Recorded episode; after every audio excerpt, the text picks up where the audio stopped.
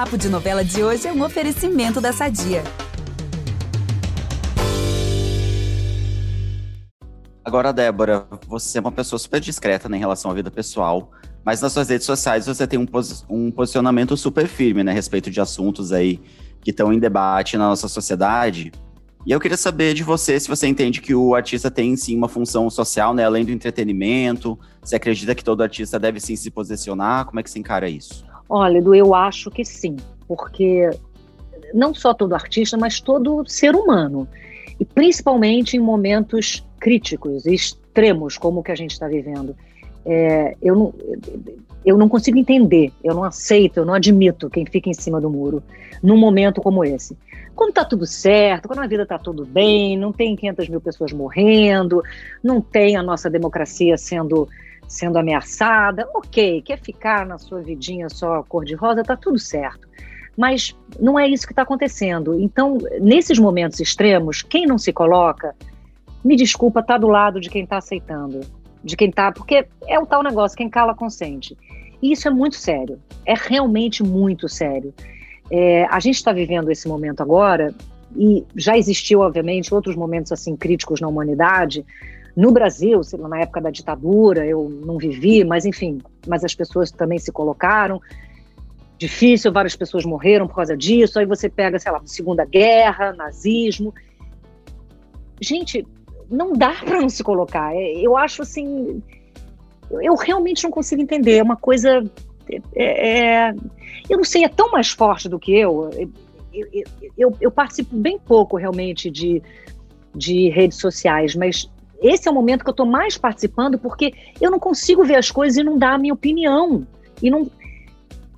Porque a gente. É a maneira que a gente tem para tentar melhorar as coisas. E quem não está tentando melhorar as coisas, quem não está usando esse canal que tem, é porque está concordando que está tudo bem. Não, não dá para entender de outra maneira. Não é assim, eu realmente não consigo entender de outra maneira. E aonde o artista entra nisso? Por acaso, nós temos mais seguidores, né? Eu nem tenho tanto, gente, porque eu não faço tanto. Eu nem tenho tanto, tem gente que tem muito mais do que eu. Mas por acaso a gente tem mais seguidores do que algumas outras pessoas, então a gente tem essa janela um pouco mais aberta. E, portanto, a gente tem mais possibilidade com esse canal tentar mudar as coisas, alertar, é, é, fazer as pessoas pensarem diferente, ou né, questionar alguma coisa.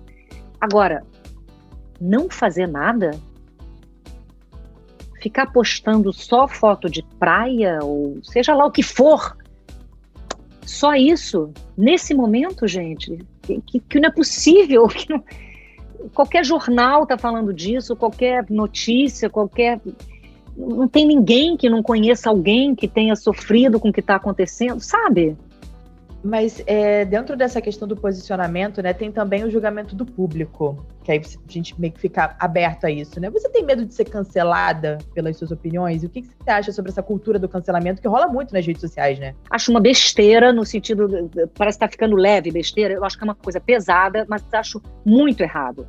É, eu recebo muitas respostas agressivas, realmente, das coisas que eu posto, mas recebo mais, graças a Deus, positivas, mas muitas agressivas que me que me incomodam muito e me tocam muito, mas nunca me deixam com medo é, de eu ser cancelada. Aconteceu o que aconteceu com a Samantha, né? Agora semana passada, que ela foi verdadeiramente cancelada, né? Tiraram o Instagram dela, e, mas aí puseram de novo porque houve uma grita geral de que isso não pode acontecer. Isso é censura.